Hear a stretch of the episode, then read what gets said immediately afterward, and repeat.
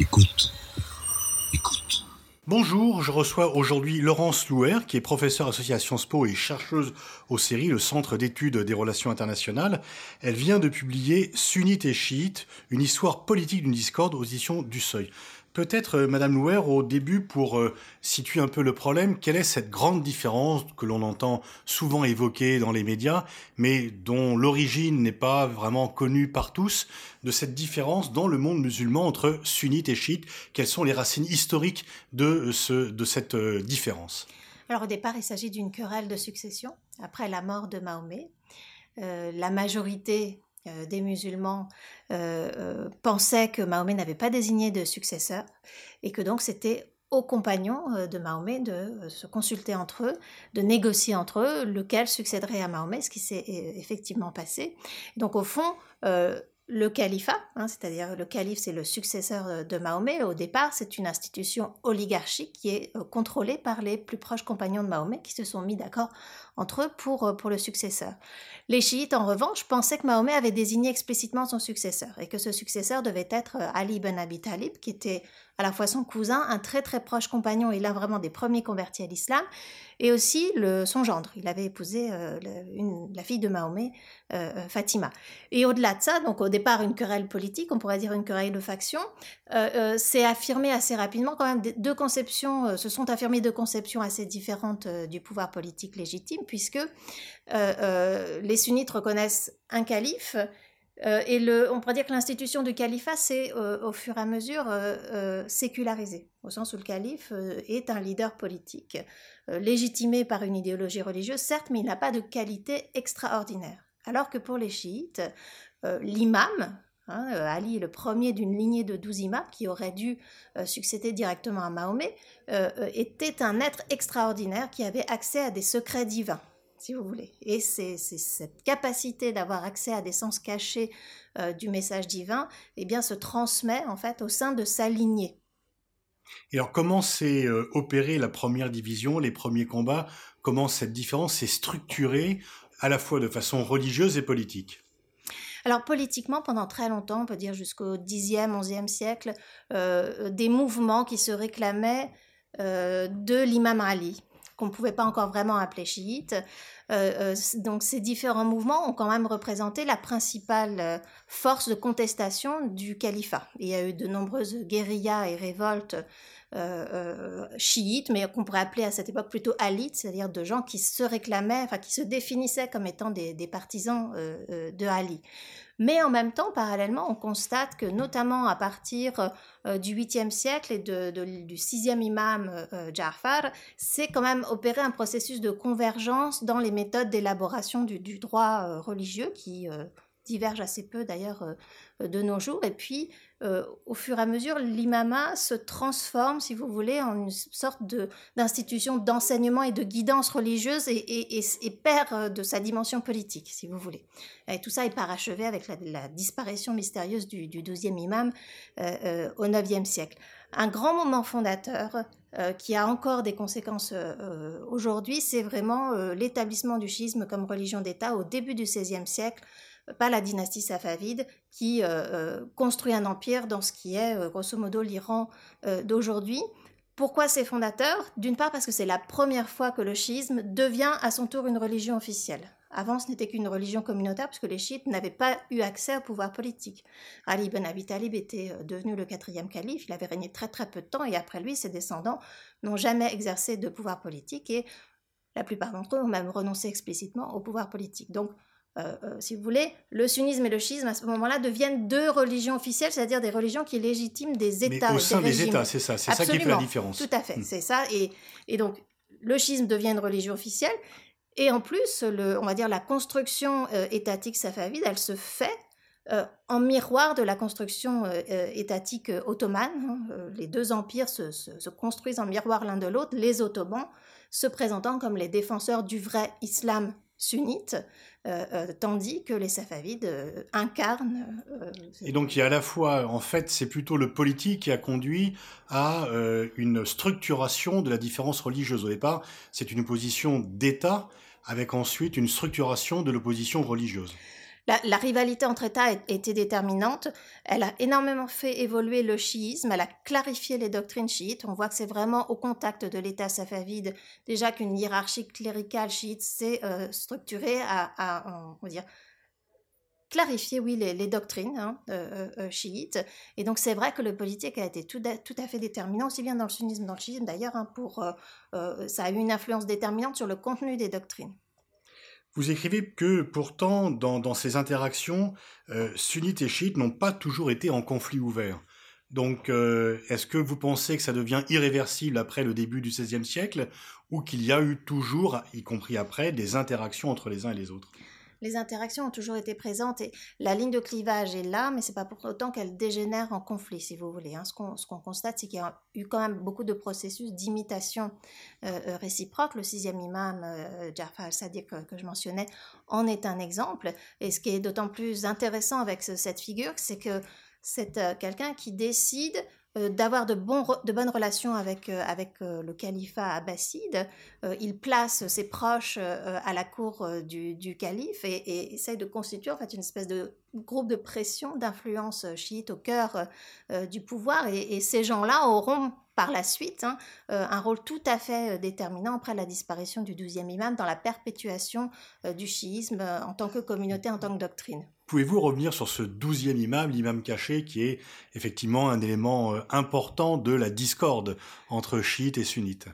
Oui, alors le douzième imam, euh, euh, donc d'après les chiites, a disparu en 874. D'après les historiens occidentaux, il n'a sans doute jamais existé, il n'est sans doute jamais né. Et donc depuis cette période, les chiites attendent le retour de cet imam qu'on appelle l'imam attendu ou l'imam caché, qui est censé être présent dans le monde mais invisible aux hommes. Et son retour doit marquer le, règne de, la justice, de la vérité. Voilà. Donc il y a une espèce d'attente messianique comme ça dans, le schisme qu'on retrouve pas ou seulement de manière résiduelle dans le sunnisme. Mais ce qui est intéressant dans cette dans ce douzième imam, c'est aussi qu'au fond, on voit que l'institution de l'imama euh, avait énormément perdu de sa légitimité et de son efficacité, euh, euh, et que au fond, la disparition du douzième imam est presque une fin logique, si vous voulez, à l'affaiblissement de, de l'institution de l'imama. Mais pendant le règne du Shah d'Iran, cette opposition religieuse était moins marquée entre l'Iran et ses voisins arabes. Certes, le, le Shah d'Iran était un autocrate euh, laïque qui a voulu laïciser, moderniser la société iranienne à marche forcée sur le modèle de ce qu'avait fait euh, Atatürk euh, en Turquie des années auparavant. Pour autant, le, Shah, le enfin la monarchie pahlavi, on le sait moins souvent, mais a aussi continué à utiliser le schisme comme instrument d'influence de l'Iran à l'extérieur de, ses frontières. Hein. Notamment, le Shah d'Iran finançait les institutions religieuses chiites irakiennes, à la fois pour embêter euh, son voisin irakien avec lequel il y, avait des conflits territoriaux, et puis aussi pour affaiblir sa propre hiérarchie religieuse chiite euh, en Iran. voilà, donc tout ça a continué. Et puis, euh, il y avait des, dissensions politiques quand même assez grandes, assez importantes entre l'Iran du Shah, de l'Iran monarchique, et puis ses voisins arabes, puisque euh, l'Iran était l'allié principal d'Israël au Moyen-Orient. Ça, c'était une ligne de fracture euh, importante. Donc même quand, si vous voulez, la dimension religieuse, c'était peut-être un petit peu moins importante et encore c'est pas sûr. les options stratégiques et puis et puis la, cette vieille rivalité arabo-persane était toujours présente. Vous écriviez que c'est le roi Abdallah de Jordanie qui parle le premier euh, du croissant chiite pour mettre en avant un danger de pays qui viendraient menacer les pays sunnites.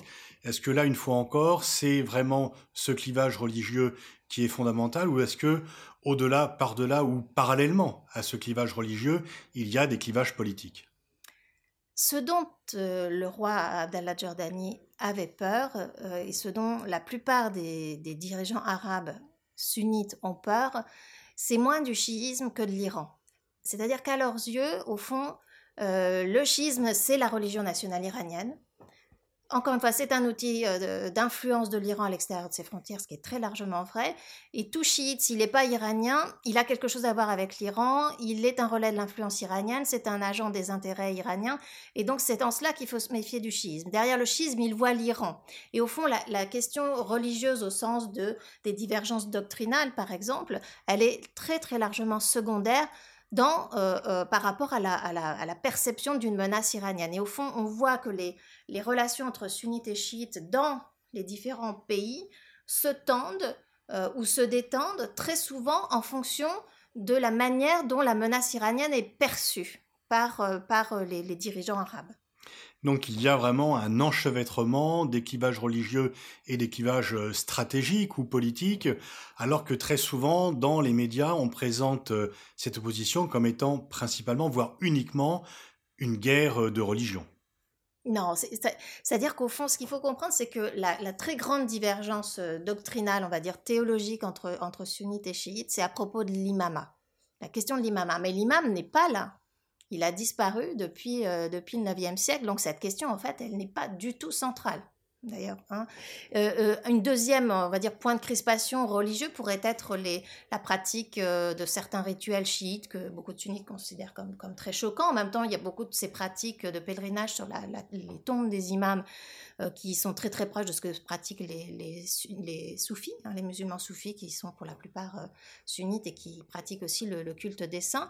Voilà, donc on pourrait dire que c'est les deux points de crispation qui, qui seraient d'ordre strictement, strictement religieux. Mais donc derrière tout ça, hein, ce, qui fait le, plus problème, c'est vraiment euh, les, questions politiques et même en Arabie saoudite. Hein, euh, euh, on voit aussi que ce sont les, questions politiques qui, contribuent à tendre ou à détendre les relations entre l'État saoudien et sa minorité chiite, puisqu'il y a une minorité chiite en Arabie saoudite, peut-être autour de 15% de la population, qui est située euh, dans la province Est où il y a les, ressources pétrolières du royaume. Donc il y a, vraiment une, importance stratégique de, cette localisation géographique.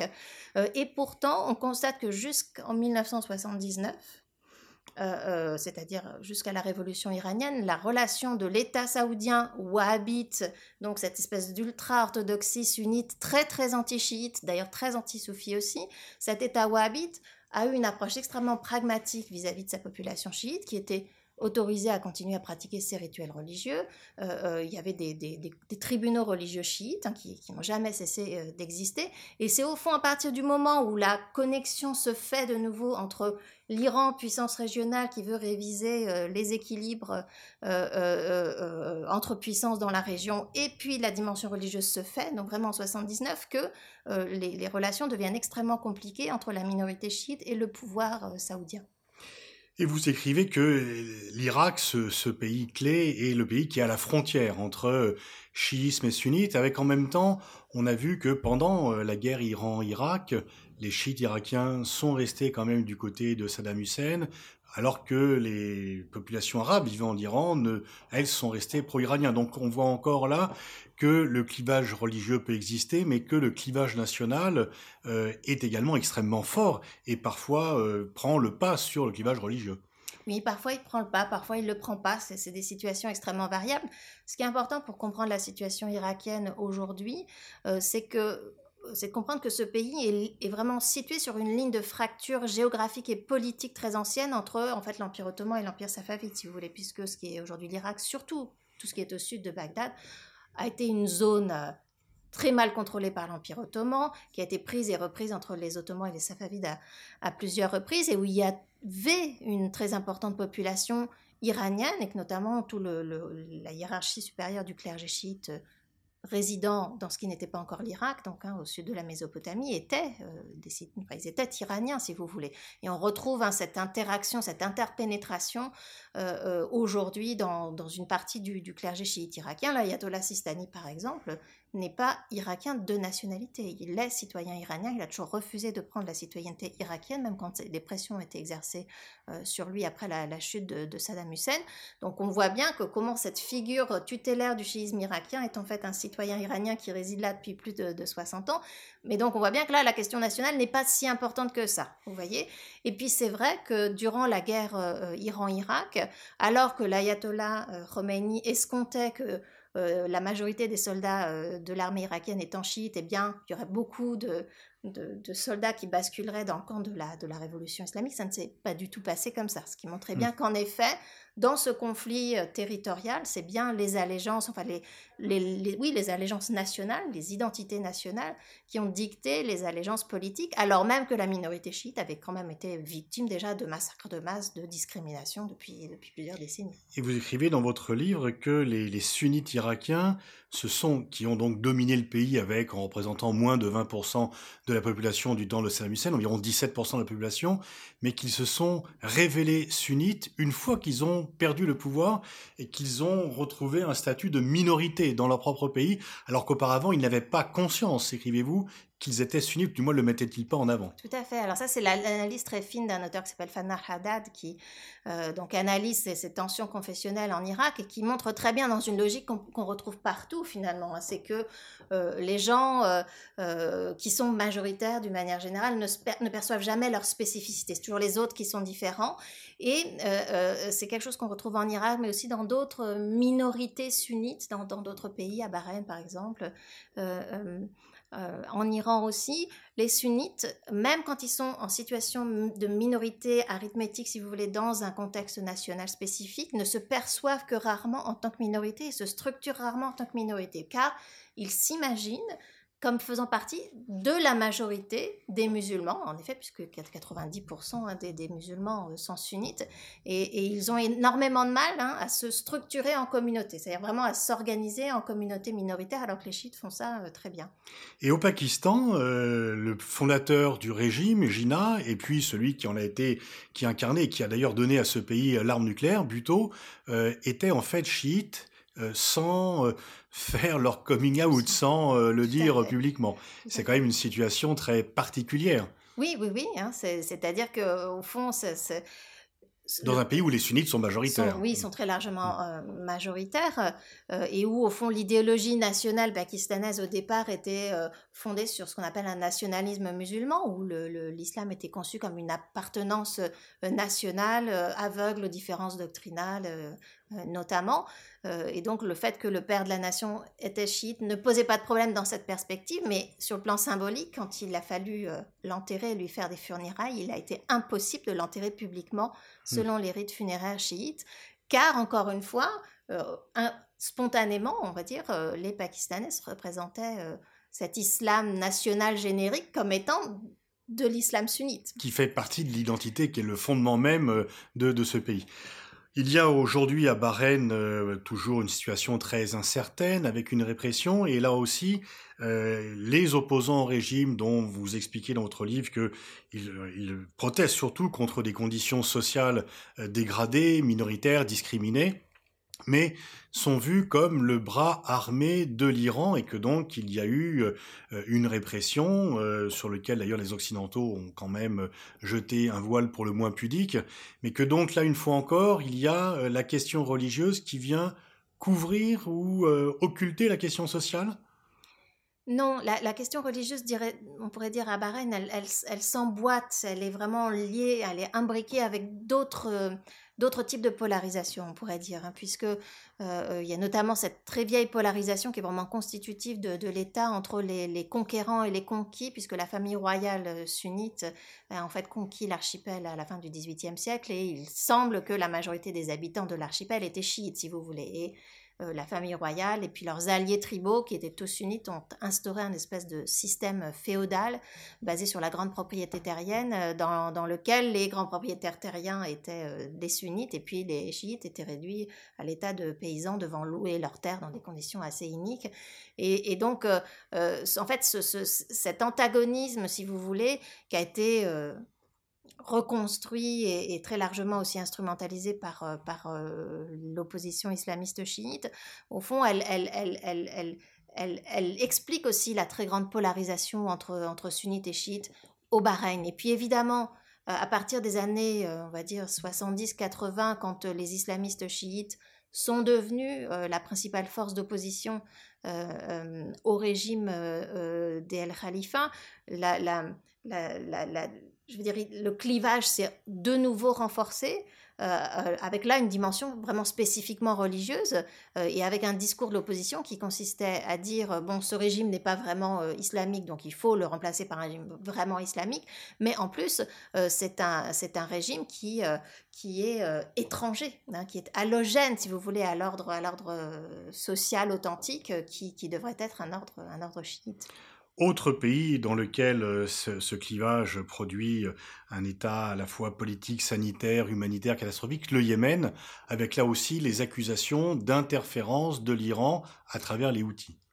Oui, alors le Yémen, c'est un cas tout à fait, tout à fait fascinant parce que euh, on a pris l'habitude, à tort à mon sens, de, décrire les Zaydites et donc le mouvement Houthi qui en émane comme étant des chiites, alors même que cette affirmation euh, n'est pas du tout évidente, hein, euh, puisque euh, donc le Yémen est grosso modo il y a deux grandes communautés religieuses, les Haïdites d'un côté qui sont plutôt au nord, et puis les, musulmans sunnites chaféites qui sont aussi au nord, et puis après surtout au sud. C'est un pays qui a été dominé depuis plus de mille ans, enfin jusqu'aux années 60 par un, un, imama zaydite, donc un régime politique euh, spécifique euh, euh, dirigé par une figure qui était à la fois un savant religieux et un guerrier, hein, censé défendre la, vraie foi.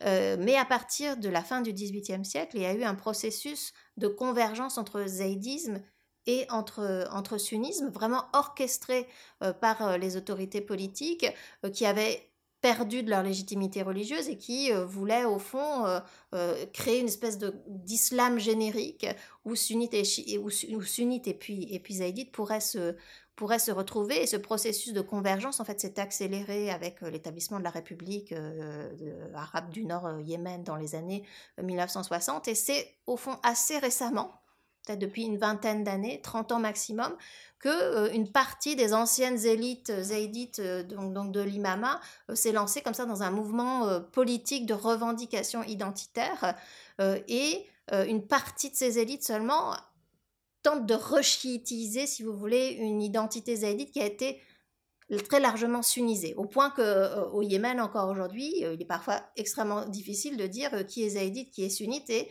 une partie des, des, cadres du salafisme yéménite sont en fait des zaïdites de naissance. Ils sont nés dans des familles zaïdites et euh, ils ne se sont pas convertis, si vous voulez, hein, mais euh, ils ont adopté des, positions, euh, des positions salafistes.